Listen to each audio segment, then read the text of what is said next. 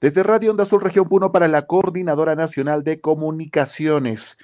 El titular de la Dirección Regional de Educación, Puno, Mario Benavente Llerena, informó que la cifra de escolares que dejaron de participar en las clases a distancia en la región Puno es superior a los 12.000.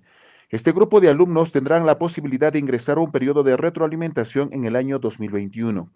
Explicó que los estudiantes que sí lograron cumplir con participar en las clases a distancia representan el 75%, quienes tendrán sus notas con normalidad al término del presente año.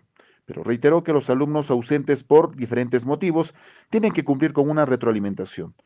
No hay promoción automática, agregó. Respecto al reinicio de las clases semipresenciales, dijo que hasta el momento la UGEL Carabaya autorizó el desarrollo de clases en 14 instituciones educativas en el ámbito rural y que existen solicitudes pendientes de atender en las UGELs de Lampa, Mo y Collao. En cada institución se evaluará si cumple con las condiciones de ley para posteriormente brindarles la autorización, dijo.